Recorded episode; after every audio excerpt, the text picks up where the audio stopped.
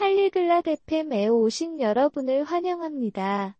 오늘은 테크놀로지가 전통적인 엔터테인먼트를 어떻게 변화시키고 있는지에 대해 오아시스와 그레이엄이 흥미로운 대화를 나눠보는 시간을 갖겠습니다.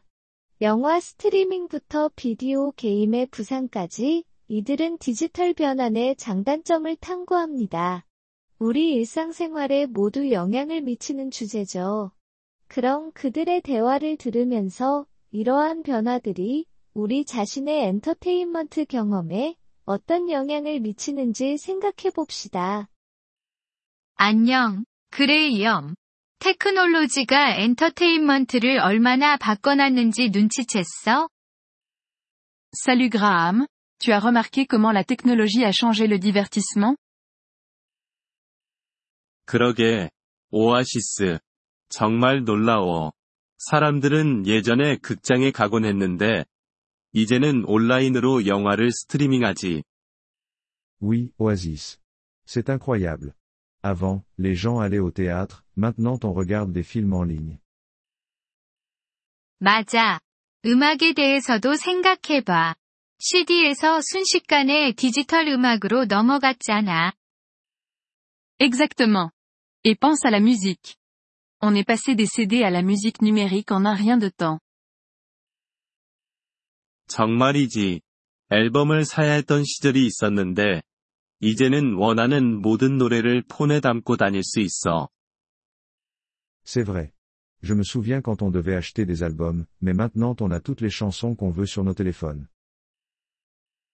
이 변화가 좋은 거라고 생각해? 아니면 나쁜 거라고 생각해? Tu penses que ce changement est bon ou mauvais 음, 편리하긴 한데, 라이브 공연이 경험을 잃어가고 있는 것 같아서 아쉬워. Eh bien, c'est pratique mais j'ai l'impression qu'on perd l'expérience des performances en direct. 동의해. 연극이나 콘서트를 직접 보는 것에는 특별한 매력이 있어. Je suis d'accord. Il y a quelque chose de spécial à regarder une pièce ou un concert en personne. 확실히 그래. 하지만 반면에, 테크놀로지 덕분에 전에는 즐길 수 없었던 것들을 즐길 수 있게 됐어. Absolument. Mais d'un autre côté, la technologie nous permet de profiter de choses qu'on ne pouvait pas avant. 그 말이 맞아. 이제 우리 집을 떠나지 않고도 다른 나라의 쇼를 볼 수 있게 됐으니까. C'est vrai. On peut maintenant regarder un spectacle d'un autre pays sans quitter notre salon. 그리고 비디오 게임이 새로운 형태의 엔터테인먼트로 자리 잡았어. 마치 상호작용하는 이야기 같아. Et les jeux vidéo sont devenus une nouvelle forme de divertissement. Ils sont comme des histoires interactives. 맞아. 하지만 비디오 게임을 전통적인 엔터테인먼트라고 볼 수 있을까? C'est vrai, mais penses-tu que les jeux vidéo peuvent être considérés comme un divertissement traditionnel 전통적이라고 하기는 어렵지만, 지금은 영화나 음악처럼 문화의 큰 부분을 차지하고 있어. Pas vraiment traditionnels, mais ils font désormais grande partie de la culture. Tout comme les films et la musique. 테크놀로지가 엔터테인먼트를 만드는 것도 훨씬 접근하기 쉽게 만들었다고 생각하지 않아? La technologie a également rendu la création de divertissements plus accessible, tu ne trouves pas 그럼, 요즘엔 스마트폰만 있으면 누구나 영화를 만들거나 노래를 녹음할 수 있으니까. Absolument.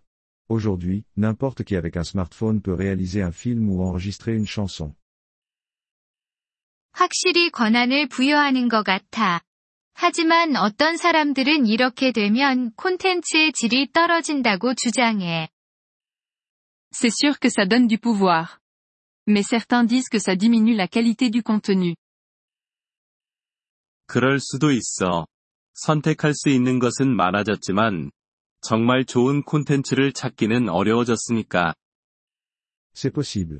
Il y a beaucoup plus de choix, mais trouver des choses vraiment bonnes peut être difficile. 전통적인 엔터테인먼트와 현대적인 테크놀로지 기반의 것 중 어떤 걸 더 선호해? Tu préfères le divertissement traditionnel ou les versions modernes portées par la technologie 난 둘 다 좋아해. 가끔은 스트리밍의 편리함을 원하지만, 다른 때는 옛날 방식이 그리워. J'aime un mélange des deux. Parfois, je veux la commodité du streaming, d'autres fois, les anciennes méthodes me manquent. 나도 같은 마음이야. 전통적인 엔터테인먼트 뒤에 있는 역사를 사랑하니까. Je ressens la même chose. J'aime l'histoire derrière le divertissement traditionnel. 정말 그래. 하지만 영화를 언제든지 일시정지하고 다시 시작할 수 있는 매력을 부인할 수는 없어. Tout à fait. Mais je ne peux pas nier l'attrait de pouvoir mettre en pause et reprendre un film à tout moment. 맞아.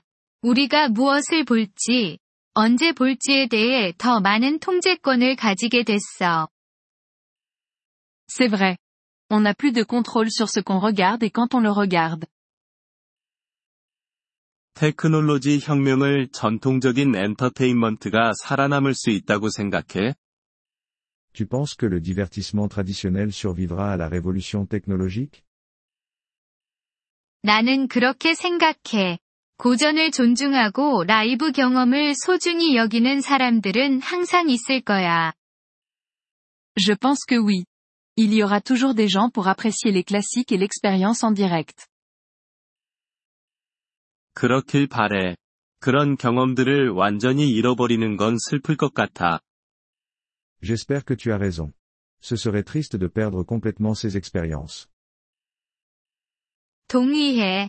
아마도 해답은 테크놀로지와 전통 사이의 균형을 맞추는 거겠지. D'accord. Peut-être que la clé est de trouver un équilibre entre technologie et tradition. 그게 좋은 접근 방식 같아. 새로운 것을 받아들이되, 옛 것을 존중하는 거지. Ça semble être une bonne approche. Adopter le nouveau tout en respectant l'ancien. Nous vous remercions de l'intérêt que vous portez à notre épisode. Pour accéder au téléchargement audio, veuillez visiter polyglotte.fm et envisager de devenir membre pour seulement 3 dollars mois. Votre soutien généreux nous aidera grandement dans notre démarche de création de contenu.